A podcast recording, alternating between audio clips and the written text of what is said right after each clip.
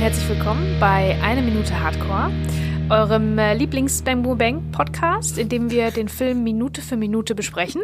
Dem einzigen Ähm. Bang Boom Bang Podcast. Das auch. Der beste und schlechteste Gleichzeitig. Blütenweise Genau. Bang Bang Podcast. So ist es. Wir sind bei Minute 32. Ähm, in dieser Minute ähm, sind wir noch bei Hilmi in seinen Lagerräumen, Büroräumen, was auch immer das ist. Ähm, Hilmi hat einen Lösungsvorschlag für Keks Probleme, nämlich schlechte Blüten. Und dann ähm, sind wir beim Zuckermäuschen, beziehungsweise Melanie. Und Melanie ist mit ihrem Käfer Cabriolet ähm, in der Werkstatt, um Andi zu treffen. Das ist das, was diese Minute passiert. Und das diskutiere ich natürlich nicht alleine, sondern ich habe hier noch den Simon Dach. und den Christian dabei. Hallöchen. Ja, dann äh, legen wir mal los. Also es fängt alles an, wie es in der letzten Woche aufgehört hat, sozusagen. Hilmi, der Fels in der Brandung, äh, versucht sich für Keks Probleme, die eigentlich auch Hilmis Probleme sind, weil Hilmi hat das Geld verwettet, ähm, äh, eine Lösung einfallen zu lassen. Er setzt sich hin und hat ein Bündel Scheine und pfeffert die auf den Tisch. Hier, bitteschön, schenke ich dir.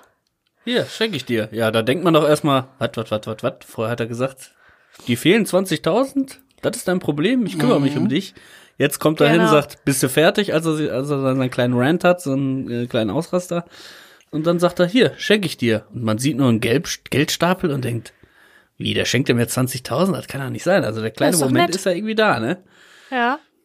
Ja, aber auch, auch von der Distanz her kann man schon sehen, irgendwas stimmt mit den Scheinen nicht. Ja. So vom Weiten sieht man es schon.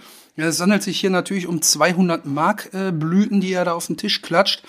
Und Kek nimmt sich dann einen vom Stapel ganz oben und inspiziert den so und hält den auch, warum auch immer man nach diesem offensichtlichen Fehler, den immer noch gegens Licht halten muss, also äh, und guckt da drauf und, sagt dann auch völlig ungläubig, ja, willst du mich verscheißern, was sind das denn für Blüten? ne, also Ich meine, da kommt die Lampe natürlich auch sehr, Ja, die hängt ja. da wirklich sehr, sehr gelegen, ne, weil er muss einfach nur, also eine Lampe auf Kopfhöhe und er Ja. muss nur so den Schein dahin halten. Ja. Da ist diese orientalische Lampe, die da hängt, auf jeden Fall, die hängt da schon sehr gut, sagen wir Ja, aber mal. die hängen ja, auch beide irgendwie These, komisch, dafür ne? hat sie ihm dahin gehangen. Die, die eine hängt ja irgendwie ganz komisch auf, quasi wenn man steht, auf Augenhöhe und die andere sitzt so auf, also auf Hüfthöhe, also wenn man sitzt auf Augenhöhe, als wenn die Ja. genau dafür gemacht worden wären. Die hängen nur um da die Scheine einfach zu prüfen. mitten Ne? im Raum. Ja, ja. Ich äh, steile These, wahrscheinlich hat man die, hat die Ausstattung diese Lampe genau da hingehangen, damit genau dieses Bild passieren kann. Äh, er hält das Geld hoch und sieht dann, kriegt dann nochmal bestätigt, für die Allerdürfsten auch, das sind Blüten. ja, So, da braucht man eigentlich keinen zweiten Blick für, das ist eigentlich offensichtlich. Ja. Und dann sagt Hilmi, das finde ich ganz geil und ist auch tatsächlich ein Satz, der bei mir in den Wortschatz übergegangen ist. Genauso habe ich auch geguckt. so, das ich ganz, ist mir aufgefallen dann, als ich es wieder gehört habe, dass ich das ganz oft sage, wenn Leute einfach nur das gar nicht, gar nicht nur gucken, sondern auch was, was sagen und äh, also genauso habe ich auch, ja, genauso habe ich auch geguckt. Die haben mich bescheißt. Ja. Ne, sagt er das da schon? Ja, ja, das Also, kommt danach. wir- also ja, genau so. Wir erfahren, dass. Hilmi beschissen worden ist. Er wirkt auch ein ganz bisschen aufgebracht in dem Moment, als er sich erinnert, dass er beschissen worden ist mit diesen Billigdruckplatten aus Polen. Da jetzt schon mal meine erste Frage an euch. Was ist denn da wohl passiert bei diesem Deal? Inwiefern ist Hilmi beschissen worden? Ja, also ich. passiert? Ja, mach du zuerst ruhig. Ich, ich, ich glaube, dass, dass ähm, er die Druckplatten aus Polen haben wollte, die dann aber scheiß Qualität haben. Also da ist gar nicht jetzt, ich habe da gar nicht so eine riesige These. Ich glaube einfach, dass er Geld fälschen wollte, dass vielleicht eine auch weitere zusätzlich zu Computer. eine Business weitere Säule in seinem Finanzierungskonzept äh, vielleicht dann ja warum muss ich Geld verdienen warum mache ich mir das nicht einfach ist natürlich auch noch mal Ja. ein völlig logischer Schritt eigentlich also im Grunde genommen Oder meine, Ähm, ja. meine, ja, okay, mach du erst weiter. und, und dann wäre halt einfach so wo kriegt man die her ich habe da einen polnischen Kollegen der macht das und dann ist natürlich dieser Running Gag äh, Scheißqualität aus Polen äh, ja bietet sich dann irgendwie an zu sagen, ja, das sind polnische Druckplatten, deswegen gehen die nicht. Also es liegt auch nicht an dem Druck, sondern an den Platten an sich. Ja, ich glaube aber, dass Hilmi jetzt nicht unbedingt Interesse hat an einer Druckplatte, um damit selber Geld zu fälschen. Ich nehme an, ihm wurde aus Polen angeboten, pass auf, wir drucken hier bei uns 200 Markscheine und du kannst für 20 Prozent des äh, Echtwerts oder so kannst du hier die äh, Blüten kaufen. Und dann hat er sich die bestellt, dann wurden die geliefert und dann sahen die aus, wie sie aussehen. Und da Ah, das über okay. Distanz, über die Grenze, die haben sich nicht persönlich getroffen, passiert ist, äh, haben die quasi seine Kohle bekommen, haben aber dann Scheiße geliefert und deswegen wurde er da über den Leisten gezogen. Ne? Ich glaube, so lief das. Ich glaube nicht, dass Hilmi selber tatsächlich mit Druckplatten im großen Stil hier Geld fälschen wollte. Ne? Weil Ja, er, er, er hat das da liegen, er hat den Bündel da liegen, er hat ja jetzt nicht irgendwie die Kapazitäten, da sich irgendwo eine Druckmaschine äh, hinzustellen, ist alles viel zu riskant. Also ne, ich Ja, glaube, wer er- weiß, was, also wir wissen ja, was da alles rumsteht bei ihm im, äh, bei ihm in dem äh, Hinterzimmer, was auch Ja. immer, Abstellkammer, wo wir da sind. Wer weiß, ob jetzt nicht noch mal gleich eine totale kommt, wo man die Druckmaschine sieht. Aber ich glaube, das ist, glaube ich, wirklich, das ist ja eine, eine, schon wirklich was sehr Spezielles. Das ist ja wie Meth selber kochen. Ne, das ist ja was chemische Prozesse, kann ja die da jeder. vorhin gehen. Ja, Äh, ja, äh, locker. Dank Breaking Bad, ne? Nee, aber das, das sind so Sachen, das ist ein bisschen zu, zu speziell. Da wird er, glaube ich, nicht denken, ach, warum drucke ich nicht einfach Geld? Dafür braucht man, glaube ich, einen Chemiker oder jemanden, also irgendwen, der, der sich damit auskennt. Mit Ja, den Farben auch ja, so. aber- oder ich es glaube macht auch, jemand- der hat die einfach bestellt, die Blüten, weil er Oder- dachte, ja klar, ist doch kein Problem. Ja, oder das macht halt jemand, der sich nicht auskennt und dann sehen die halt so aus. Oder er es selber Also, selbst gedruckt. Wenn du jetzt sagst, du brauchst einen Chemiker, du brauchst geile Anlagen, ja, dann brauchst du die, aber dann sehen die Scheine auch nicht so aus. Deswegen sieht's ja eben so do-it-yourself-mäßig, äh, ich habe mir ein YouTube-Tutorial angeguckt. Geld, Geld drucken äh, für Einsteiger oder so. Und ihr glaubt nicht, dass es auch sein könnte, dass er genauso beschissen wurde, also dass er für irgendwas mit diesem Geld bezahlt wurde? Weil die und deswegen kommt er auf die Idee, dass jemand anders jetzt mit diesem Geld Ah. bezahlt werden soll. Dass Na, also da, ihm hat- das dann hätte er aber nicht billige ist. Druckplatten aus Polen gesagt, oder? Ah, stimmt. Ja, stimmt, ja. Ja, ja. Ja, da hast du recht. Sorry, ich wollte jetzt nicht da den, den Zauber. Ja, Sonst kein wäre Problem. das, wäre das schon der erste, die erste Form des Kreislaufes, ne? ja, genau, weil das nämlich jetzt, genau. jetzt sind wir wieder bei einem ganz, ganz wichtigen Satz, dem wichtigsten Satz eigentlich des Films, je mehr ich darüber nachdenke. Äh, die bescheißen uns, wir bescheißen eine andere. Kreislauf. Ja, und Ja? dann macht er noch so eine Und geile rotierende Handbewegung. Oh, Krass, ja, ja, super genau. geil. Verstehst du? Ja, verstehst du? ähm, und äh, da wird das aufgegriffen, das ist noch ist erst ein paar Minuten her, dass äh, Manum, Manum, ne, Manus Manum Lavat äh, gesagt wurde. Also eine Hand wäscht die andere, das Freundschaftsprinzip von Werner Kampmann, äh, was natürlich kein Freundschaftsprinzip ist, sondern die Korruption, der Kreislauf der Korruption. Und hier ist auch, äh, wird dann der Kreislauf des Bescheißens sozusagen weiter äh, erzählt. Und wiederum Verrat und Loyalität die das Credo, also Loyalität als das Credo der Kleinganovenwelt, ähm, wird hier direkt paar Minuten nachdem Kampmann davon gesprochen hat, wieder aufgegriffen. Also finden, erkennen wir, dass alle Charaktere im Prinzip in diesem Leitmotiv äh, unterwegs sind. Im, Im Auftrag dieses Leitmotivs sozusagen. Ich finde, das Witzigste an der ganzen Situation kommt jetzt nämlich dann im Anschluss. Denn äh, Hilmi tischt ihm jetzt quasi die wirkliche Lösung. Also die, das ist ja jetzt noch nicht die Lösung, die da auf dem Tisch liegt. Aber wie man mit diesen schlechten Blüten die Lösung möglicherweise erzeugen kann, ist, verrate ich dir Trick, muss die Scheine einfach mischen. Eine echte, eine falsche. Eine echte, eine falsche. Echt falsch, echt falsch. Hätte ich auch früher drauf kommen können, sagt er dann. Und dann fällt ihm ein, Ja, ja, genau. Scheiße, ich hätte das Geld ja eigentlich benutzen können. Jetzt habe ich ihm da die Blüten äh, 20.000 geschenkt. Da hätte ich eigentlich schon benutzen können, um irgendeinen zu bescheißen. Ich glaube aber nicht, dass Ja. er es tatsächlich beim Pferdewetten genommen hätte, weil da jagen die das ja meistens durch so einen Geldzähler, der die ja beim Zählen auch prüft. Dann wäre das schon lange durchgelaufen.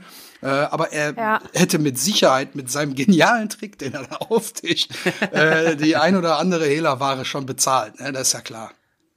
Ja, das ist auch, äh, das Schräge ist auch, dass das funktioniert nur, also dieser Beschiss, der funktioniert nur im ganz großen Stil. Ja. Du kannst nicht für, für vier, vier 500 Mark, also, ne? Also für 1000 Mark oder was, das Mhm. würde sofort auffallen. Das geht nur, je größer die Summe ist, desto besser kannst du die, Ja. die anderen Scheine da drunter mischen. Am das besten auch die gebündelt, so, ne, an dass man es gar nicht zählt großartig, sondern Genau. so durchflippt, äh, so wie so ein, wie so ein Genau. Daumenkino. Ja. Das ist eben die Ironie an der Sache und da zeigt sich, dass Hilmi normalerweise keinen Zugang hat zu so großen Geschäften, dass 40.000 vielleicht in seinem Milieu schon auch äh, viel sind und dass er eher in kleinen Beträgen dealt. Deswegen konnte er das vorher auch nicht loswerden, weil, weil er für, nicht, für nichts irgendwie 40.000 am Stück brauchte. Ja. So als Idee jetzt mal. Ja. Aber das Thema Falschgeld, und dann äh, möchte ich an der Stelle mal kurz äh, äh sagen, ich habe versucht, ein bisschen zu recherchieren, um genauer zu werden. Ähm, ich habe mal äh, hier mir die polizeiliche Kriminalstatistik von 1999 rausgesucht. Oh. Äh, denn da gab es im Jahr 1999 insgesamt 1493 festgestellte, wohlgemerkt, Fälle äh, von äh, in Verkehr bringen von Falschgeld.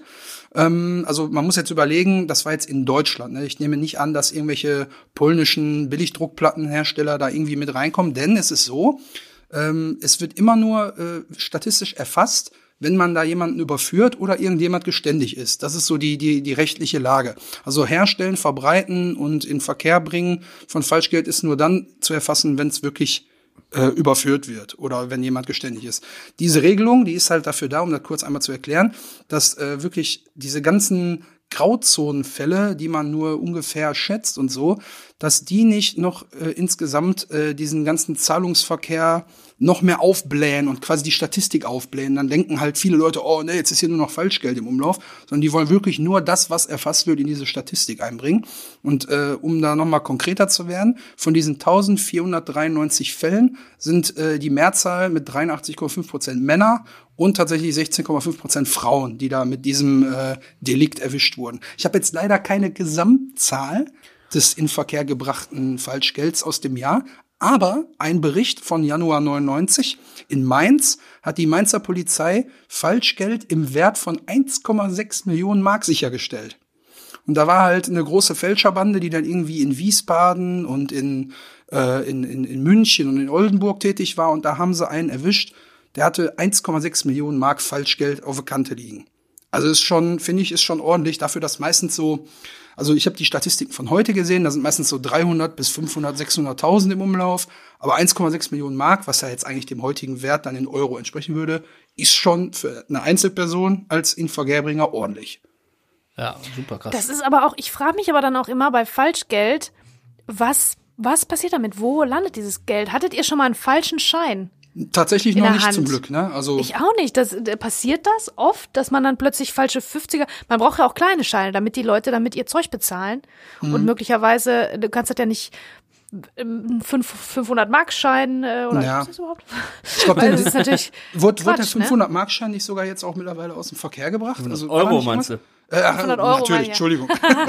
Wir sind ja jetzt wieder im Jahr 2020, da muss ich nochmal drüber Ja, aber ja. ich meine, ja, genau. Und, ich glaube, der lilane, wo, wo die lila Scheine, die so oft in Hip-Hop-Liedern zitierten lila Scheine sind, glaube ah. ich, äh, mittlerweile äh, äh, aus dem Verkehr gezogen oder sollen zumindest. Ne? Also der mhm. größte äh, Schein, ich weiß jetzt aber nicht, welcher das ist. Welcher ist denn der gelbe? Oh, guck mal, wir sind 200. so arm, ne? Wir sind 200, so arm, ne? Also 500 lila, 200 gelb, 100 grün, 50 ist dieses bräunliche, Braun, bronzenfarbene. Ja. ja. ja und danach das andere Ding ist auch, wo du, wo du jetzt gerade meintest, kleine Scheine aber die Herstellung kostet ja Geld und so kleiner ist natürlich die Gewinnspanne. Also niemand fälscht irgendwie einen 5-Euro-Schein. Nein, aber lohnt, das ne? müssen halt Fufis und Hunderter sein. Ja. Oder nicht? Ja. Hätte ich jetzt gedacht. Ja, der, ich glaube, äh, Statistik und hatte auch gesagt von jetzt, dass der meistgefälschte Schein der 50er war. Äh, ja. Danach kam der 100er, dann glaube ich der 20er auf Platz 3 und ganz am Ende erst der 500er, der ja mittlerweile nicht mehr im Verkehr ist. Aber damit kannst du auch eigentlich so gut wie nirgendwo äh, bezahlen, wenn es jetzt normal verwendest. Ne? Also wenn jetzt ein Auto bar ja. bezahlst, dann vielleicht ja. Ganz offiziell beim Händler. ähm, und dann vielleicht schon, aber du siehst ja auch immer an Tankstellen und so, wir nehmen keine 500 oder 200 Euro Noten oder so an, ne? weil ja. die sichern sich natürlich genau, auch die, schon ab. Die, die prüfen ja die Scheine auch und so. Und ich frage mich, wie oft die dann tatsächlich einen falschen Schein haben, wie oft man in seinem Portemonnaie einen falschen Schein hat, weil ich da gar nicht von schein, weiß, ne? das noch nie gehabt zu haben. äh, wo landet das Geld? Wo landet dieses Falschgeld, was was unter die Leute gebracht wird? Wofür ist das gut? Was also sagen wir mal, irgendwer druckt es, ja? Irgendein irgendein Ganove kauft das bündelweise und ein dann Ganove, ein Räuber und dann was und ein dann Räuber und wo wo wird der dieses Geld dann los? Das frage ich mich. Also äh, in der Regel ist es ja so, wie das jetzt wahrscheinlich beim Hilmi auch gelaufen ist. Der bietet das an und sagt, hör mal hier, ich habe hier im Wert von 500.000 Euro habe ich hier Falschgeld liegen. Gib mir doch davon 20 Prozent, dann kannst du es ankaufen und kannst das dann verwenden. So und dann nimmt irgendeiner das, verteilt das, dann kriegt ihr so ein, so ein Laufbursche von irgendeinem Dealer oder sonst was, kriegt da ein Bündel von. Und dann geht er zum Beispiel, das ist jetzt meine Theorie, ich glaube, so ist auch das beliebteste Prinzip, mit einem Fuffi in einen Discounter rein, kauft sich da irgendwie für 5, 6 Euro irgendwas, bezahlt mit einem Fuffi, dann ist das Falschgeld in der Kasse, er kriegt aber richtiges Geld wieder raus. Das heißt, die nehmen immer einen gewissen Verlust in Kauf, damit reelles Geld vom Falschgeld wieder zurückgekauft wird. Weißt du? Ich glaube, das ist so das Geschäftsmodell dabei. Das hört sich aber an, wie als ob das wirklich sehr zäh verdientes Geld ist, ne? Das ist ja eine Riesenmaschine. Sonst wäre es ja auch offensichtlich, ne? Du gehst da nicht dann wirklich irgendwo hin und kaufst für 40 Riesen einen Mercedes beim Händler mit Falschgeld. So, das ist ja klar, Eben, dass also das dann durch so ein Prüfgerät läuft, ne? Theoretisch müsste das Geld äh, beim, bei, bei den ganzen Supermärkten und äh, äh, keine Ahnung, so auflaufen. Ja, so in was. Geschäften einfach. Ne? Ganz normal im Handel wird das wahrscheinlich genommen, um was zu bezahlen, damit das Falschgeld in der Kasse landet und dann kriegt man Geld wieder zurück. Vielleicht schickt man auch jemanden, jemanden los, der dann was kauft, was wiederum was wert ist. Ja. Oder. Luigi kommt mit dem Flieger aus Zürich, weiß man nicht, ne? Ja, vielleicht kauft man dann auch davon ein iPhone, weil, obwohl ich da auch glaube, wenn man mit Bargeld ein iPhone bezahlt oder ein iPad, Mac. Es gibt natürlich noch ganz viele andere tolle Hersteller hier, wie äh, Samsung oder Huawei oder wie sie alle Genau, aber das will ja keiner haben. Alle wollen ja nur Ei haben. Ne? Man muss ja auch, die müssen ja auch was kaufen, die Hehler, was die dann hinterher verhehlen können, ver verkaufen können wieder. Ne? Deswegen bin ich jetzt auf dem Ei hängen geblieben. Äh, nee, aber So schieße. Oh no. Nein, aber vielleicht kaufen die ja, schicken die ja auch Leute los, was zu kaufen mit Bargeld, was gerade noch günstig genug ist, um das mit Bargeld zu bezahlen, aber was sich gut weiterverkaufen lässt, wie Laptops oder so. Ja. Ach, das ist alles. Das ist Ja, das, Welt wo fängst du an, wo hörst du auf? Ne? Das ist ja ein riesen Rad, was sich da dreht, ne? Ja. Wo es anfängt, kann ich auf jeden Fall sagen. Vielleicht kennt ihr das, wenn ihr so ähm, äh, Sachen in so einem Snackautomat äh, holt mit Kleingeld. Und dann kriegt man ja Wechselgeld und dann ist da so eine falsche Münze dabei, beziehungsweise so eine ausländische Ja. Münze, die, Ja, ja, ja, die fast genau, also das ist so mein, mein äh, Kontaktpunkt mit Falschgeld. Wir reden hier über Im ganz 100er, großen Stil. 500er, 200er und ich rede hier von Kleingeld, ja. Aber ist Trotzdem aber noch nicht mal Falschgeld, ist ja nur eine fremde Währung dann. Aber habe ich auch schon voll gehabt, tatsächlich. ärgerlich. Ja, ja, voll so ein. Getränkeautomat. Oder, oder dass, ne, dass du das aus so einem Getränkeautomat kriegst, und dann hast du das in einem Kleingeldfach. Oder du hast so ähm, und versuchst das dann selber wieder in Umlauf zu Ja, kriegen, klar. indem du das wieder in die Maschine wirst, in eine andere Maschine wirst Ja. oder mal so ein, äh, also es gibt ja dann auch diese ausländischen, die, äh, ich weiß nicht aus welchem Land, aber die sehen fast so aus wie Euros, ne, dass die diesen goldenen Rand haben Mhm. und Silber in der Mitte sind, dass man immer versucht, die dann irgendwo so loszuwerden, weil man das dann hat. Und das ist auch schon wieder Kreislauf einfach. ist aber dass du ein- einfach so sagst, oh, ich hole mir jetzt irgendwas hier, ich hole mir ein Stauderbier schön an der, an der Bude und es gibt keine anderen leckeren Biere, bevor du jetzt sagst hier, äh, ne? wenn wir über Bier reden, reden wir nur über Stauder. Holst den Stauder an der Bude und gibst da so das Kleingeld ab quasi und versuchst halt Und dann willst du den Budenmann bescheißen, weil du beschissen wurdest vom Snackautomaten. oder Kreislauf. Ja, die bescheißen mich, wir bescheißen ein andere. Kreislauf. Verstehst du? Ja, okay, verstehe, ja. Also man sieht, da taucht man ziemlich schnell ein in, die, in diesen Kreislauf des Bescheißens, ne? Mit dem 1 Euro fing's an und jetzt habe ich scheiß Druckplatten aus Polen, ey. Scheiße. Aber ich glaube, die prozentuale Verteilung war tatsächlich so, dass äh, natürlich zu, ich glaube, äh, 65 oder 68 Prozent äh, äh, Banknoten gefälscht wurden, aber tatsächlich äh, der Rest auch schon in Münzgeld. Also es gibt wirklich Leute, die pressen dann das Münzgeld dann auch entsprechend aus einem anderen Material, aber optisch dann so nah dran, auch mit einem ähnlichen Gewicht. Oft ist es dann etwas schwerer als das eigentliche Geld. Äh, daran wird das dann meistens erkannt. Aber die Erkennungsrate bei gefälschten Banknoten ist heute bei 100 Prozent. Also jedes jede gefälschte Banknote wird durch ein entsprechendes Gerät 100%ig erkannt, wenn da irgendwelche Sicherheitsmerkmale versucht wurden nachzuempfinden. Und bei äh, Münzgeld nur 96 Prozent. Also da ist noch Luft nach oben. Aber wenn die Erkennungsrate 100% ist, dann lohnt sich das ja gar nicht mehr. Das ist ja dann wie ein Verbrechen, was ausgestorben Wenn, ist. wenn es geprüft wird. Es gibt, also ich habe schon ganz oft in irgendwelchen Geschäften mit 50ern bezahlt, die gar nicht erst, also eigentlich ist es ja verpflichtend, dass jeder Händler so ein Prüfgerät an der Kasse hat. Also meine ich, Okay. ob es jetzt nicht, ob es verpflichtet ist, weiß ich, aber äh, jeder 50er, der bezahlt wird, muss theoretisch durch dieses Prüfgerät geschickt werden. Ich habe aber schon so oft erlebt, ob es bei Discountern oder irgendwo sonst in Klamottenläden war, dass der 50er gar nicht geprüft wurde. Die haben ihn einfach genommen in die Kasse Nee, und haben. Wechselgeld rausgegeben. Ja, ja, klar. Wird Was ist denn, was ist denn mit diesem komischen Stift? Da habe ich mich schon immer gefragt, was der prüft und äh, wie der was, äh, also wie der Ja, ich glaube, das, Das ist so ich ein letztens noch UV-Marker. eine gefragt, Wenn, wenn du auf dem Papier, der, ey, auf dem echten Papier von dem Geldschein damit malst, ist nichts zu sehen. Wenn du aber auf einem gefälschten Schein malst, ist ein Streifen zu ist ein sehen. Strich, ja. Und das andere Papier, da wird die Farbe nicht aufgenommen. Ah, okay. So, so viel zu unserem Exkurs Geldfälschen für Dummies mit polnischen Denn- Druckplatten. Denn es folgt nun eine Schiebeblende mit leicht gefeathertem Border. So ist Bevor die es. kommt, wo- wollte ich jetzt aber noch mal, ich habe ja im, in der letzten Folge auch ein bisschen auf den Hilmi geschimpft, ne? Aber es geht mir Ja, um den, hast du. es geht mir, sorry. Und der verschenkt seine Blüten einfach so. Hey, sorry. Äh, Aber ähm, es ging mir auch jetzt nicht um den Hilmi, Hilmi im Real Life, sondern der Hilmi natürlich als Charakter, ne? Dadurch, dass er den gleichen Vornamen hat. Einer wollte mit ich aber nur Stil, noch mal, einer mit Charakter. wollte ich nur noch mal loben, dass, dass er es ja wirklich super spielt. Ne? Also ähm, ich habe das nicht, nicht so richtig äh, vor Augen, ob er noch mal auftaucht überhaupt, der Hilmi. Er hat ja eigentlich seine Funktion für die Story jetzt erfüllt. Ne? Ich glaube nicht, dass der noch mal auftaucht. Ne? Nee, ich glaube, das war's tatsächlich. Also glauben heißt nicht wissen, aber ich, äh, ich glaube, das war's dann an der Stelle. Es gibt ja keine Berührungspunkte mehr. Die, der, die Ja, Blüten nicht, bleiben jetzt an Kek hängen, die wandern ja irgendwann kreislaufmäßig wieder zu ihm zurück, aber oh, jetzt habe ich mich schon verschluckt hier, weil ich so aufgeregt bin. Ähm, äh, ich glaube, da- damit hat Hilmi auch tatsächlich ausgedient so ein bisschen, ne? Ja, von daher wollte ich nur einfach noch mal sagen, Hilmi Söser, Dicke super Props. gespielt und Ja. ähm, auch sowieso, also legendäre Rollen ja auch gehabt mit dem Mar Mario von äh, Voll Normal und so. Ende März äh, 2020 ist von Thilo Gosejohann ein, äh, ein Hörspiel erschienen, wo der Hilmi Söser äh, die Hauptrolle quasi hat und einen verrückten äh, AfDler, einen, einen Wutbürger spielt, der so einen, äh, so einen Braunkohlebagger sich äh, schnappt und damit durch Deutschland fährt und Deutschland verwüstet und zuerst natürlich in den Hamburg, Hambacher Forst fährt, um da die Linken und die Bäume umzusägen und so Die weiter. Linken und die Bäume.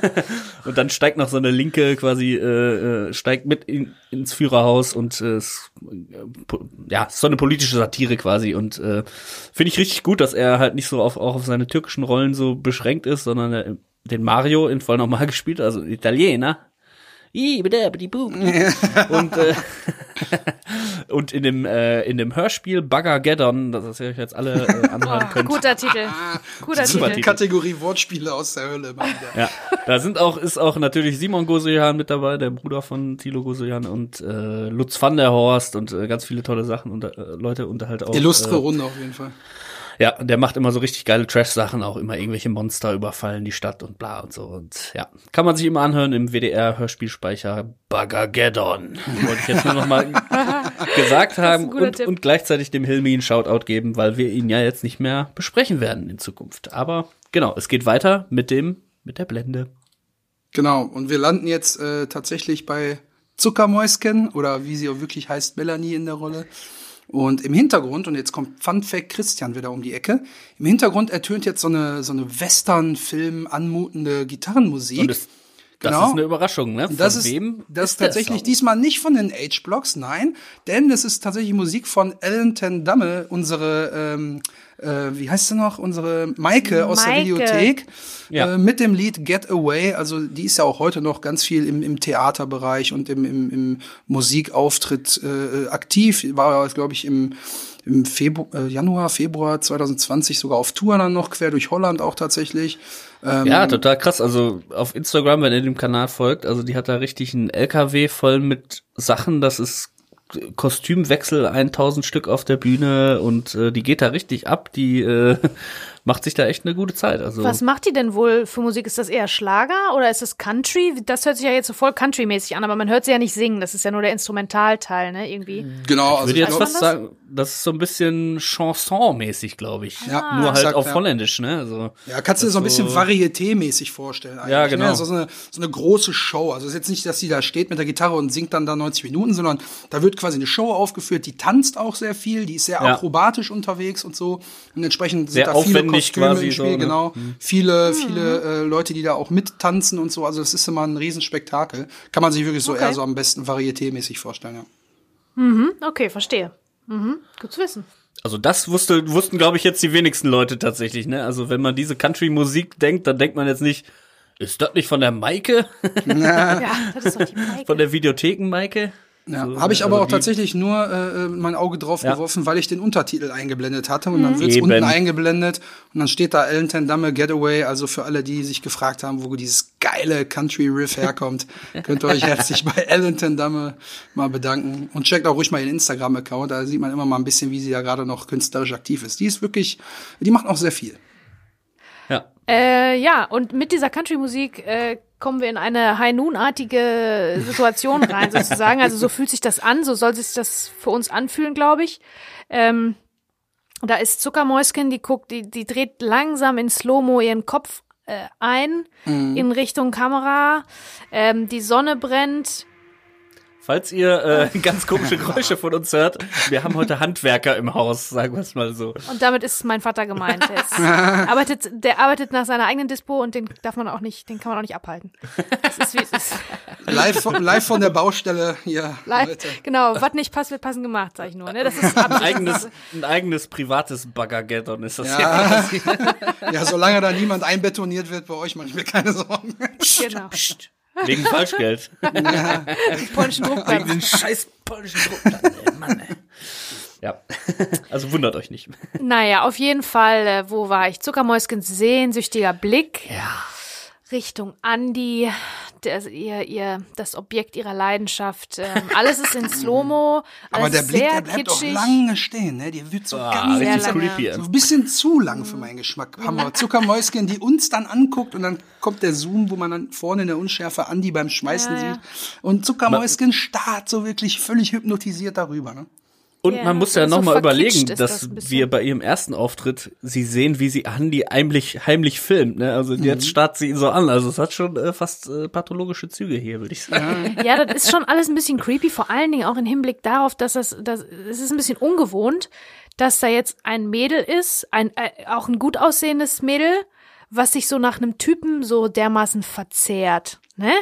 Das ist so das ist so ein Setup, was es relativ selten, glaube ich, gibt, also was da irgendwie auch nicht so ganz verständlich ist in dem Fall, weil warum Viele wollen ja Andi erobert die, werden, ne? Warum sollte die, warum sollte der Andi die denn nicht gut finden? Also ich meine, die sieht, die sieht gut aus. Also eh, ne, die wird der, der Andi wird die ja nicht von der Bettkante stoßen. Ja, der, so. das ist doch so ein Ganz geiler Satz, den der Keks später dann auch noch sagt. Na ja, jetzt komm, scheiß auf deine Verabredung, die alte kannst du morgen da durchziehen, die steht Ja, auf eben, dich. auch. ja, ja. Also die ist halt so eine, die, die, ähm, ja, die verzehrt sich so nach ihm und das kommt, äh, kommt einem irgendwie ein bisschen eigenartig vor. Es ist aber so, dass das au- auch das ist für die Geschichte wichtig. Deswegen ist es so. Weil ähm, es wird ja auch ein bisschen erzählt von dem Empowerment von äh, Zuckermäuschen. Ne, und wie die die Gewinnerin ist, von wie die ganzen Typen, die ganzen Kriminellen, die ganzen Männer sich zoffen um das Geld und am Ende hat sie es. Ähm, und da wird sie ähm, quasi empowered. Also sie findet ihre, ihre eigene Macht mit sich selber, bei sich selber. Und vorm Empowerment kommt natürlich Powerlessness, also die Machtlosigkeit. Ja, ja. Deswegen wird das so erzählt, dass sie so hinter dem her himmelt und ihn anhimmelt und hinter dem her geiert schon fast, dass sie so ein ganz, wo man denkt, ach, du arme, armes Mädel, also wirklich, was, was ist denn mit dir, ne? Aber das ist wichtig, damit hinterher der, der, der Kontrast größer ist, damit sie hinterher das alles ablegt, auch für den Andi Mhm. sich nicht mehr interessiert, sich für niemanden mehr interessiert, sondern sie selber gewinnt die ganze Nummer und scheißt auf die anderen. Ne? Ja, und dieser Kontrast dazu ist ja die ganze komplette, also diese kleinen, junge, mädchenhafte Darstellung von ihr, ne? Aber nicht nur über die Optik, über die Klamotten, dieser blaue, äh, aufgeplusterte Rucksack, diese pinke Federboa am Stift. Jetzt hat sie hier auf dem Armaturenbrett vorne noch so eine kleine, sieht so ein bisschen aus wie so eine Ü-Ei-Figur von Snoopy und Woodstock. Also das ist alles so ein bisschen Ja. kindlich, mädchenhaft süß, gehalten, ne? so verträumt, so ein bisschen drüber, so eigentlich. Wie so ein gerade pubertierendes Mädchen irgendwie komisch gehalten, finde ich, ne? Genau. Und das ist aber auch wirklich alles wichtig und absichtlich so erzählt, damit aus diesem, damit im Laufe des Films, im Laufe der Zeit, die wir mit Zuckermäuschen verbringen dürfen, dieses, aus diesem kleinen Mädchen eine, eine starke Frau wird, die die alle über, über den Leisten zieht und stark äh, am Ende rausgeht. Das ist natürlich dann wichtig, die Schwäche zu zeigen. Und dieser Blick und dieses Anhimmeln und Hinterherhecheln ist natürlich Teil von dieser Schwäche, die bei ihr erzählt werden soll. Ja, ich meine, es ist natürlich auch überhaupt nichts, also es hat ja nichts Realistisches. Dieses Slow-Mo ist für mich so, also jetzt, wenn du es so erklärst, macht es auf jeden Fall Sinn. Für mich war es jetzt im Vorfeld immer total unlogisch, auch in dem gesamten Kontext des Films irgendwie, dass da so eine Erhöhung quasi stattfindet der Realität, ne? Dass man jetzt, sonst ist das ja so, wie gesagt, bei Kalle Grabowski entscheidet man sich dazu, wenn er seinen Zellen Zellenkumpan äh, verprügelt, in der langen Einstellung zu bleiben, und man sieht, wie der auf die Mütze kriegt, damit es irgendwie realistischer ist und Authentisch sowas. ist, ja. Genau, und da hat man so eine Überzeichnung der Realität, indem man halt sie schon in Zeitlupe sieht. Dann sieht man den Andi in Zeitlupe, wie er da dann auch noch seine mechanischen, also so richtige, fast schon so eine erotische Fantasie hat. quasi. So der, so ja, der, der ist ganz Handwerker. schön männlich. Ne? Und so, und da hatte ich jetzt auch so direkt so äh, kleine Amateur-Porno-Flashbacks hier von unserem, von unserem Eingelocht. Nur, die, nur, nur dieses Mal ist halt, ist halt nicht Frankies Fickparade, sondern Fraukes Fickparade, weil quasi eine weibliche, Regis eine weibliche Regisseurin hier quasi Hand angelegt hat. Es wirkt so wie in Fraukes Fickparade. Meine These. Da können wir ja mal schauen, ob es da nicht vielleicht schon Material zu gibt im Internet. Muss man Äh, nur auf die noch eine- einschlägigen Seiten gehen. Ja, noch eine weitere Sache, die, äh, die so völlig passt, so richtig gut passt zu unserer lieben Melanie, ist das Auto, ne? Absolut. Ja. Ein blaues Käfer Cabriolet, das war ja zu der Zeit im Prinzip das, was jetzt der Mini ist. Kein Ja. Mann fährt ein Mini. Minis werden nur von Frauen gefahren. Finde ich aber auch cool tatsächlich. These. Ist das jetzt hier Dann, äh, äh, können wir- Gender-Shaming? Können, Nein, können das wir ist jetzt auf jeden okay. Fall direkt mal Shoutout geben an den Moritz Felten, der auch Ja, ein, ein mega. Hörer von uns ist und Quatsch, äh, du unser fährst doch, Tätowierer. Moritz, du fährst doch kein Mini, passt du da Ja rein überhaupt? klar, der hat, hat sogar der zwei hat halt, Autos. Genau, der hat zwei, möchte ich jetzt nicht genauer darauf eingehen, aber der fährt einen richtig geilen, schönen, fies, dunkel, düster aussehenden Mini. Richtig geil. Also muss ich wirklich sagen, Echt? schönes Auto. Ich finde Mini auch geil. Ich weiß nicht, warum das so als Frauenauto verschrien ist. Ich finde den auch schön, ich finde Ja. den auch wirklich schön. Aber Ja, du bist ist, ja auch eine ähm, Frau. Ja, eben. Deswegen, ich bin eine Frau. Natürlich mag ich Mini. Aber eigentlich ist es so, ja, also äh, Props an Moritz Felden, das finde ich richtig Und cool. seine Gang, also so die wie Gang, man es ich äh, sieht, richtig der, der cool, macht da er richtige. Touren auch durch äh, Mhm. äh, irgendwie Norditalien oder keine Ehrlich? Ahnung wo, so durch Deutschland. Ja, Das oder ich cool. durch, Dann hat durch die Alpen das- und so weiter. Dann hat er sich das anscheinend auch ein bisschen äh, äh, vorgenommen, dieses ganze, dieses Klischee so ein bisschen außer Kraft zu setzen. Das finde ich richtig eine coole Sache. Aber bis dahin, bis ich von dir, Moritz, gehört habe, habe ich tatsächlich immer nur, sieht man immer nur, Achtung, sehr hübsche Frauen aus Minis aussteigen. Das meistens der Moritz, der fast ist auch immer, eine richtig hübsche Frau. Ja, fast oder, immer oder fahren den diese, Mini hübsche Frauen, gut aussehende Frauen. Ja, oder in, da würde ich sagen, ist auch die Quote bei 95 Prozent, dass halt irgendwelche Monis und Yvonnes sind, die gerade ihr BWL-Studium angefangen haben und Papa hat den Mini gekauft, so damit die gut aussehen. Also da, das ist alles so ein bisschen, ja, das ist die, die, die, die Mixtur an Leuten, die ein Mini fahren, die ist irgendwie ein bisschen, bisschen weird, sag ich mal. Aber, Ja. aber wir müssen sagen, um jetzt mal wieder zurück auf das Auto von Melanie zu kommen, Ja. ähm, dass ja schon, dass ja schon also Autos in Bang Boom Bang tatsächlich echt eine große Funktion haben, welcher Charakter welches Auto hat und so weiter. Ich glaube, ne? also das, ist, das ist fast immer so. Wenn Ja. die Ausstattung einigermaßen was richtig gemacht hat. Also ich meine, es, es erzählt schon was, genauso wie die Klamotte. Und Leuten, die mehr Ahnung haben noch von Autos, erzählt das noch mehr. Warum, also das muss schon Sinn machen, warum eine Person dieses Auto fährt und nicht ein anderes. Das ist, es ist tatsächlich so. Ich selber habe da auch jetzt nicht so den Draht zu, aber man, man erkennt das. Und bei diesem, und dieser, dieser Mini wollte ich schon sagen, dieser, dieses Käfer Cabriolet ist halt ein Auto, das hat zum Beispiel meine Mama gefahren, als sie jung war, hat sie mir erzählt. Babyblaues Käfer Cabriolet. Und daher weiß ich auch, dass äh, bei einem Käfer der Motor im Kofferraum ist. Falls sich jemand gewundert hat, ne? Also später sehen wir ja einen neuen Charakter, der da hinten rumfuhrwerkt, rum am Kram ist. Tatsächlich ist er am Motor zugange und der Motor ist beim Käfer nicht vorne unter der Motorhaube, sondern hinten im Kofferraum. So ist das. Ja, aber tatsächlich ähm, spielen die hier eine besonders große Rolle, aber so generell erzählt das, erzählt das schon was, was für ein Auto man fährt, glaube ich. Ja, und äh, das ganze Klischee wird ja dann noch torpediert, indem dann quasi dieses verträumte Blondchen in dem Auto sitzt, die dann so vertieft ist, äh, Andi da anzucreepen, dass sie offensichtlich nicht hört, dass sie hier von der neuen Figur, die jetzt auf die Bildfläche tritt, angesprochen wird. Denn äh, scheinbar ruft er schon zum zweiten Mal, Hallo, Hallöchen oder irgendwie sowas. äh, und dann dreht sie sich so um, ach ja, und dann sagt er ja Zündung. Und dann redet er schon so mit ihr so ein bisschen, äh, der passt so dann die Sprache an dieses Klischee an, von wegen, ja, das Blondchen da vorne weiß sowieso nicht, was hier gerade Sache ist. So, ja, komm, hier, Zündung, hallo, ja. So ein bisschen, äh, da Also der Dialog- Ja, ja, das ist, Der Dialog ist spitzenmäßig, also Hallo, bitte, Zündung. Ach ja. Also, das ist wirklich ein ganz toller Dialog zwischen den beiden. Ja. Äh, und dann, ja, betätigt äh, äh, sie auch die Zündung, aber vorher, wenn er sagt, Hallo, dann kommt dieser eben neue Charakter quasi auf die Bildfläche, Ja. äh, gespielt von Willi Tomczyk. ja, Ja, der Willi. Und der Willi, heißt auch Willi, ne? Ja. Wilhelm, Wilhelm Willi Tomczyk.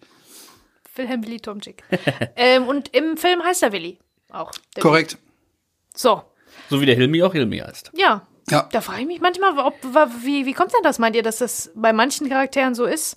Dass das so festgelegt Du siehst einfach Oder sind aus die wie ein Willi geschrieben und dann. worden? Oder ob die schon geschrieben wurden im Drehbuch mit diesem, mit diesem Schauspieler dann im, im Kopf? Könnte auch sein, aber ein Name wie Hilmi denkst du dir ja nicht aus, ne? Also ich glaube, das ist einfach nur, um authentisch zu bleiben. Jetzt in dem Fall, man muss dazu da sagen, äh, Willi Tomczyk ist ja, äh, ich glaube, in auch in Herne, ne, oder? In, ne, in, in Oerkenschwick geboren? Nein, Nee, nein. geboren in Also, Wanne Eickel, Entschuldigung, äh, Wanne Eickel, so. Und äh, da ist er Jetzt natürlich. hast du fast so alle ist es. kleinen Ruhrgebietsstädte durch. Ja, ja, ja, alles, was in, der, in dem Umkreis ist. Äh, äh, der ist ja geboren in Wanne Eickel und hat natürlich auch die Ruhrpott-Schnauze. Ähm, und da ich glaube, für die, jetzt kommt wieder ein schönes Wort, eins unserer Lieblingsworte im Podcast hier, für die Authentizität äh, ist es natürlich ganz wichtig, dass der Willi hier beim Willi bleibt und auch der Hilmi beim Hilmi bleibt, damit einfach auch die Identifikation, damit man die Figur auch mehr verinnerlicht, glaube ich. Dass man, also wenn ich jetzt überlege, äh, wie äh, Dieter Krebs sich da in die Rollen reinversetzt, da gehört natürlich viel mehr dazu. Aber ich glaube, so ein Willi, der kann dann eher sich die Freiheit nehmen, so zu reden, wie er immer redet, weil der Willi halt der Willi ist, ne, in dem Fall. Und ähm, ich glaube, das ist einfach der Knackpunkt, auch ähnlich wie, ja gut, der Hilmi, der überspitzt natürlich diesen äh, ganzen äh, türkischen Klischeekram, aber äh, gerade hier beim Willi ist das schon einfach nur, damit die Rolle glaubwürdiger erscheint am Ende. Von der Art und Weise, wie er da ist, ne. Ich glaube auch der Willi, ähm, also der Willi Tomczyk spielt hier den Willi, der spielt ja auch bei Was nicht passt, wird passend gemacht mit. Man kennt ihn aus Die Camper. Und das ist schon im Grunde irgendwie der gleiche Charakter, den er spielt. Ob der jetzt auf der Baustelle arbeitet oder in einer, in einer Kfz-Werkstatt, das ist schon der gleiche Typ, der gleiche Charakter. Ne? Also der hat bei ganz, ganz vielen Filmen mitgespielt, die man kennt, auch beim Eisbär und äh, was habe ich hier noch? Bei Manta Manta, äh, Knocking on Heaven's Door, Ballermann 6. Also alles, also die ganzen hochkarätigen deutschen Filme. Und ich glaube, der spielt schon immer ein bisschen, Ja, so ein bisschen kultiger. spielt schon ein alles, ne? bisschen ähnliche äh, Rollen immer. Ein bisschen was zur Biografie. Äh, Willi Tomczyk ist geboren 3 1953 in Wanne Eickel, wie du richtig äh, erraten hast. Beim Nach mehreren Anläufen. Der ist ähm, Alumni der Schauspielschule Bochum, gründete 1979 das Theater Kohlenpott, äh, 86 äh, das Privattheater in den Flottmannhallen. Äh, Ja. Anfang der 90er aktiver Tischtennisspieler beim TTC Herne-Föhde. Das wussten Ja. die wenigsten, ja. So. Ja, ich gebe mir Mühe. Die, äh, die Flottmannhallen sind heute übrigens immer noch Teil bei der, also wenn die Ruhrtriennale stattfindet, da ist es auch immer noch ein Spielort. Also die haben das irgendwie in den äh, 80ern, 90ern in so ein Kulturzentrum umgewandelt, wo er dann da unter anderem da das Theater betreibt. Und das ist auch heute noch, wenn die Ruhrtriennale stattfindet, ein Spielort. Ja, okay, cool. Und ähm, Cool, cool. ja, cool, cool, Cool, cool, komm, steig wieder ein ins Gespräch. Äh, zwei kleine, kleine Facts habe ich noch, nämlich Ende der 90er Jahre ähm, war der in einem Nike-Werbespot mit Bezug zu Borussia Dortmund zu sehen. Ja. Könnt, könnt ihr, nickt so groß, könnt ihr euch daran erinnern? Ich habe das so Klar. gelesen. Ja, locker. Ja? Ja, locker. Ja, locker. Okay. Auch der Song, der dann äh, veröffentlicht wurde hier, das Wichtigste ist, dass er Fußball spielt. Das, Ja, das den hat ist ja er veröffentlicht unter dem Namen Horst Kowalski, ne? Das Wichtigste ist, dass er Fußball spielt und nicht nach den Millionen schielt. Ja, ist der genau, ganz ne? Wenn genau. Ah, Da weiß, da weiß man, wie sehr sich der Fußball tatsächlich verändert. oh ja. Oder welche Probleme der Fußball damals auch schon hatte und Ja, jetzt einfach das Ganze noch über, überproportional schlimmer geworden ist. Ja. Ja. Genau, das hätte ich euch auch noch erzählt, dass er dann einen Song veröffentlicht hat und dann der, also eine Single unter Horst Kowalski. Ähm, ganz viele Filme gemacht, äh, die, die Camper von 96 bis 2005 und ähm, seit, ja, seit dem großen Skandal, über den wir Ja. gleich leider auch kurz reden müssen, Müssen wir ja ähm, leider hat er auch ganz viel, so, hat ja. er ganz viel Musik gemacht und Bücher geschrieben auch.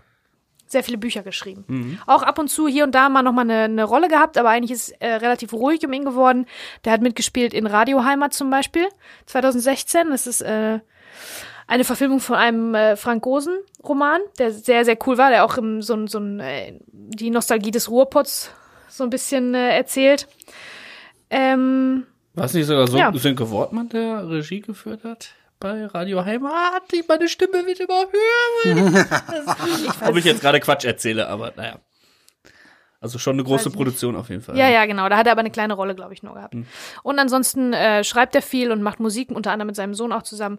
Das ist so jetzt mit ihm los, weil 2005 ja etwas sehr Unschönes passiert ist, Ja, was man ganz kurz man- ansprechen muss. Muss man wirklich sagen. Also wie wir ja vorhin schon erfahren haben aus der Biografie, er hat ja ähm, hier das, äh, das Theater in, in Herne äh, gegründet sozusagen in den Flottmannhallen.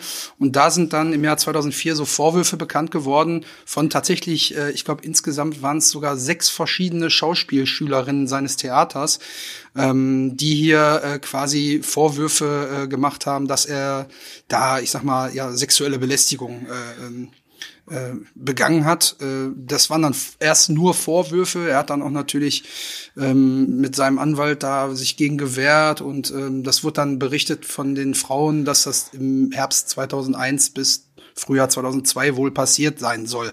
Also lag das dann zu dem Zeitpunkt dann schon fast zweieinhalb Jahre zurück.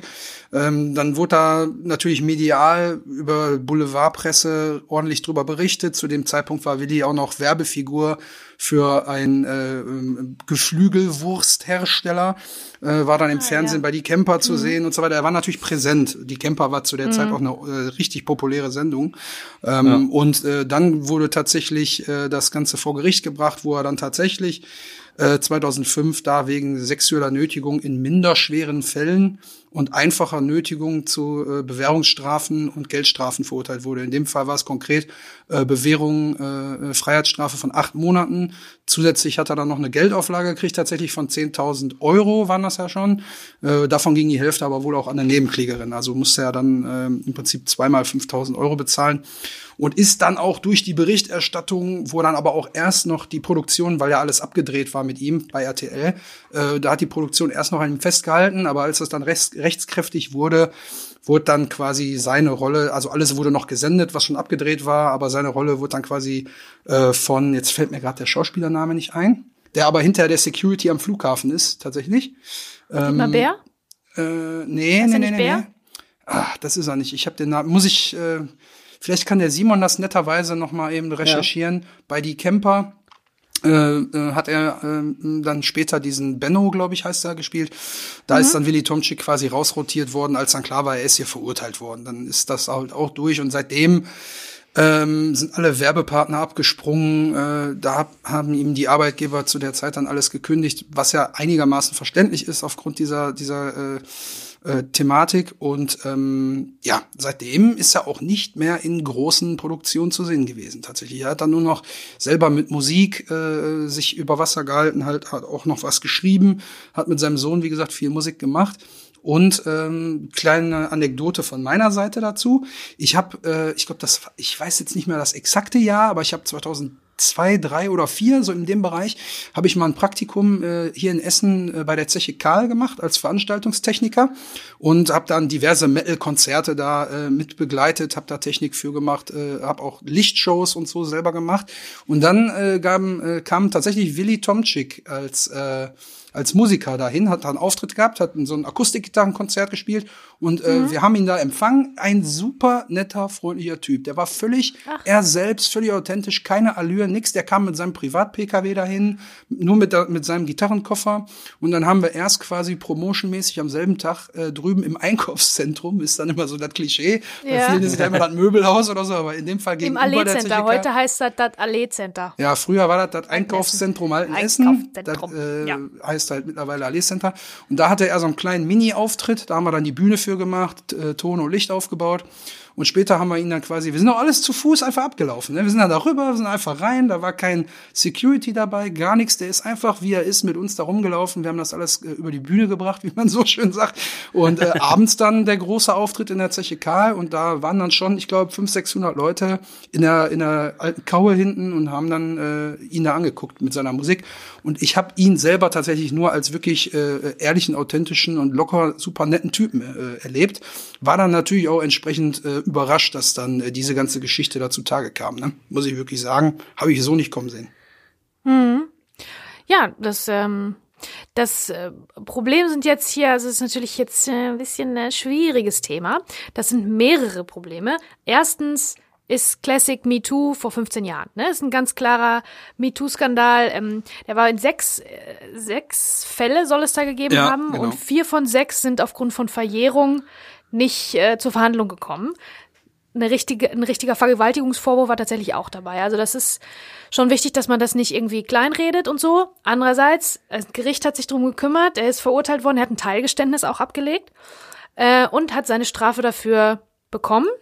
Und der, die andere ähm, Seite der Medaille ist, dass zusätzlich dazu, dass er das tatsächlich anscheinend tatsächlich gemacht hat, was ihm vorgeworfen wurde, weil sonst hätte er es nicht gestanden, sonst hätte ein Gericht ihn hoffentlich nicht äh, für schuldig Er hat befunden. sich auch im Schluss, äh, Schlussplädoyer äh, tatsächlich noch bei allen äh, entschuldigt dafür. Genau. Und hat dann auch noch Also drum er gebeten, dass er jetzt dadurch nicht komplett in den Medien zerfetzt wird und dass eine, äh, einen Rückschluss auf sein komplettes Dasein gibt, sodass er dann nur noch So. auf ewig dafür abgestempelt wird. Genau, also er war's.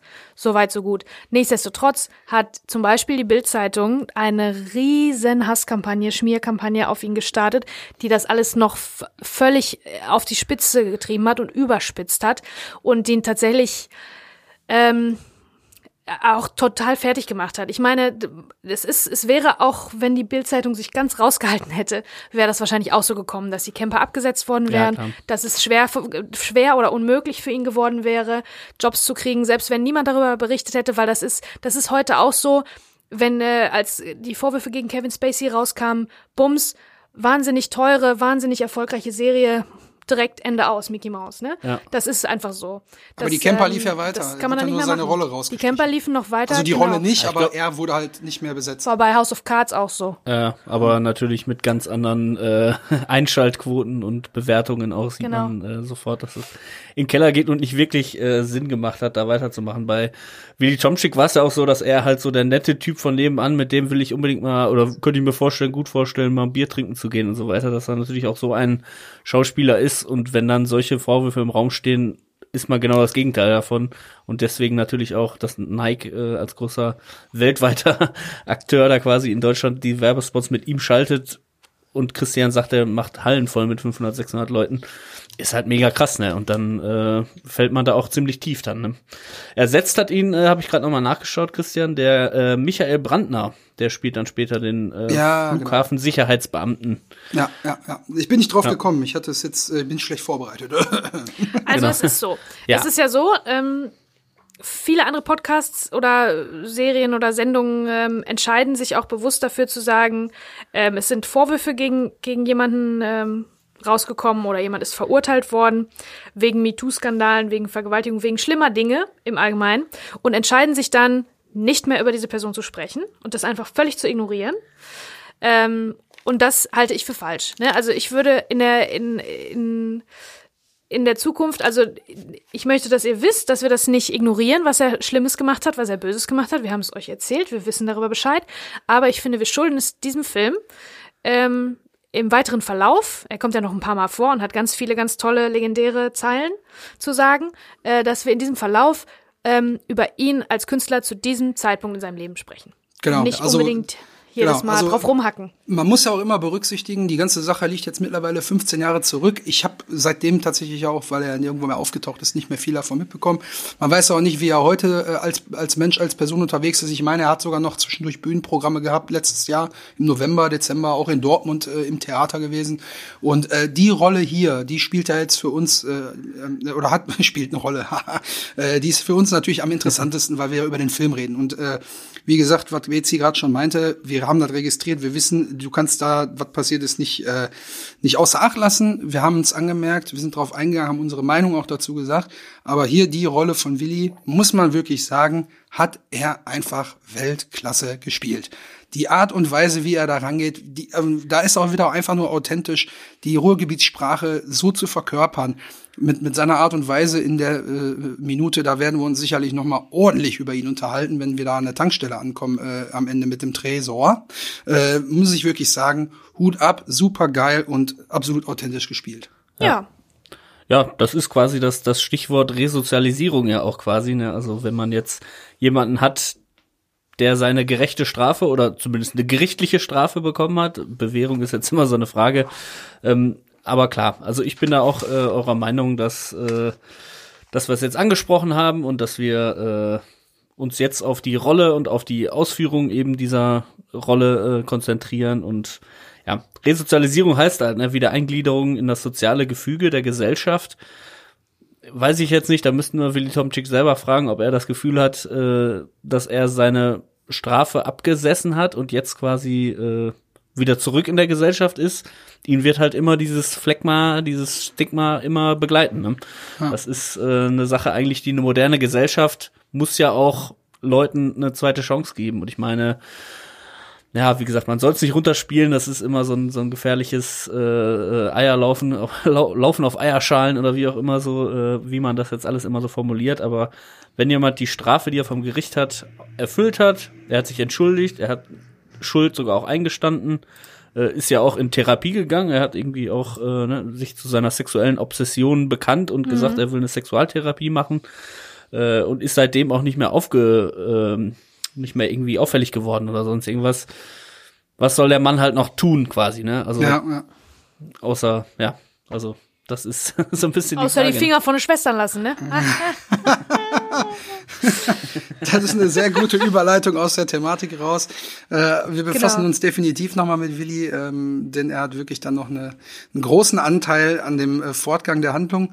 Und äh, ich muss tatsächlich sagen, ich bin jetzt auch schon am Ende meiner Notizen angekommen. Ich weiß nicht, wie es bei euch jetzt aussieht, weil es wird da quasi abschließend im Prinzip auch nichts anderes getan, als dass äh, Zuckermäuske den Motor starten muss. Und ja, Willi sagt dann, glaube ich, ich weiß nicht, ob das jetzt schon in der nächsten Folge ist, aber er sagt dann, das soll ein Motor sein. also er macht sich noch ein bisschen über das Auto lustig, um jetzt wieder zurück zu diesem Klischee mit der Frau und dem Auto zu kommen. Und dann bin ich tatsächlich am Ende meiner Notizen. Ja, also der einzige Dialog ist halt, hallo, bitte, Zündung, ach ja. ich hätte noch, um, um ein bisschen, ähm, ähm, um ein bisschen heiter aus dieser Sendung äh, oh, rauszukommen. Gerne äh, hätte ich noch was im Audiokommentar gefunden. Oh, sind wir wieder soweit? Wer ist da dran? Audiokommentar mit Sie. Aber es ist jetzt immer mit Hauptsache Explosion, ist immer eine ne? Bombe am Schluss. Ja, es ist halt, auch, ist halt auch eine Bombensektion in der Muntion. Bezi ja. lässt die Bombe platzen. Ein Knaller nach dem anderen hier. Ach, ihr Lieben. So, äh, tatsächlich ist äh, nur eine ganz kleine Kleinigkeit. Ähm, äh, zu Anfang dieser Minute ähm, nimmt Peter Torwart nochmal Bezug auf Hilmi der und, und sagt, äh, super glaubhaft gespielt und mit völliger Selbstverständlichkeit, wie du auch schon gesagt hast. Ähm, Props an Hilmi, wir sehen ihn hier das letzte Mal und ähm, freuen uns, er hat es super gespielt und wir glauben ihm alles und ich glaube, es ist auch Absicht, dass äh, manche denken, der ist ein echter Kumpel und andere wiederum vielleicht eher nicht so. ähm, Ralf Richter sagt nochmal, der Hilmi, der hat Zeit, der hört sich das alles an und dann zack, dann weiß er, was zu tun ist, dann hilft er sofort. Guter Mann. Ne? Ähm, Peter Torwart kommt mit einer Anekdote um die Ecke. Ich glaube, die haben wir schon mal angedeutet, weil die habe ich nämlich, also ich kannte die, ich habe es tatsächlich schon mal gelesen und er erzählt das an dieser Stelle. Ähm, er hat das zusammengeschrieben, das Buch mit Stefan Holz. Er sagt, die Szenen wirken manchmal so ein bisschen willkürlich, äh, als, äh, als wären die so ein bisschen aneinander getackert. Stimmt aber nicht, die haben alle ihren Sinn, äh, um die Geschichte ran, voranzutreiben. Alles, jede Szene ist wichtig für die Szene, die als nächstes kommt, was wir ja die letzten 30 Folgen schon regelmäßig festgestellt haben. Ne? Dieses ganze Konstrukt. Mm. Und ähm, er gibt auch die Anekdote preis, dass er das Ganze, also dass er die Finanzierung für diesen Film nur durch einen Bluff überhaupt gekriegt hat. Nämlich, ähm, er war mit Christian Becker, einem von den Produzenten, bei Senator, ähm, hatte noch kein Drehbuch und ähm, nix. Und ähm, dann hat Senator gesagt, ja, äh, hör mal, wir würden ganz gerne was mit dir machen. Hast du denn schon, hast du denn ein Drehbuch für, für einen Langfilm? Und dann sagt der Peter Torwart, ja klar, sicher, habe ich fertig, natürlich. Und ähm, dann hat er eine Szene gepitcht aus diesem Drehbuch, was er noch nicht hatte. Bank, bum, bang. Aus Bank, Bank boom, bang. ähm, und die gepitchte Szene, das fand ich ganz interessant, oh. ähm, ist der Daumen im Tresor. Jemand verliert seinen Daumen im Tresor. Im Tresor. Das ist die ja, und, und ich glaube, dazu gehört auch noch, wie der quasi aus dem Raum rausgerissen wird, äh, weil sie nicht knacken können. Das gehörte auch noch mit dazu. Also er hatte das Bild, wie ein Tresor aus dem Haus rausgerissen wird, hat er schon präsentiert. Und da waren die halt, glaube ich, sehr begeistert von. Ja, genau. Und ähm, das finde ich äh, ganz interessant, dass von allen Szenen ausgerechnet die, die ist ja ganz schön flashy. Das ist ja die Action-Szene, das ist ja die einzige mit Blut und mit allem Zip und Zap. Ähm, aber wahrscheinlich kann man das einfach besser, ist besser zu pitchen, ne? Wenn man jetzt nur eine Szene aus dem ganzen Film nehmen dürfte und die erzählen dürfte. Ich weiß auch gar nicht, was, was bis dahin schon alles, wie viel schon fertig war, wie viele Szenen es schon gab. Es waren, müssen ja nur so vereinzelte Sachen gewesen sein, die feststanden. Und ähm, dass man ausgerechnet die nimmt, aber es muss natürlich auch ein bisschen dramatischen Effekt dann haben auf die großen, die großen Jungs von Senator. So, und dann sind die voll drauf abgefahren, fanden das richtig gut, die Jungs von Senator. Und fragen, ja, wann können wir das denn mal lesen, das Drehbuch? Sagt Christian Becker, äh, in einem Monat. Und Peter Torwart kriegt Schweißausbrüche und äh, ne, Schnappatmung. Da hat sich natürlich nichts anmerken lassen. Dann waren die raus da aus dem Büro und im Aufzug oder was weiß ich nicht wo, sagt Peter Torwart, sag mal, hast du sie noch alle? Ich habe überhaupt nichts geschrieben. Wie soll ich denn in einem Monat das ganze Ding fertig kriegen? Sag mal, spinnst du? Fettig. So, und wie er das dann doch fertig gekriegt hat, das wird im nächsten Audiokommentarsegment in der nächsten Folge. Schöner Cliffhanger auf jeden Fall. ne? Habe ich mir gedacht, dass euch das gefällt. Ja, da bin ich doch Ja, schon dann. umso gespannter auf nächste Woche, äh, wo wir dann äh, darauf auch nochmal eingehen und dann noch ein bisschen mitkriegen, wie jetzt hier die ganze creepige äh, äh, Love Story zwischen Zuckermäuschen und Andy seinen Lauf nimmt. Würde mich freuen, wenn ihr wieder dabei seid. Bleibt gesund, haut rein, bis nächste Woche. Ciao. Ich freue mich auf euch. Bis nächste Woche. Eine echt, eine falsch, eine echt, eine falsch. Ciao. Das ist ein Wort. Jetzt gehen wir erstmal eins auf.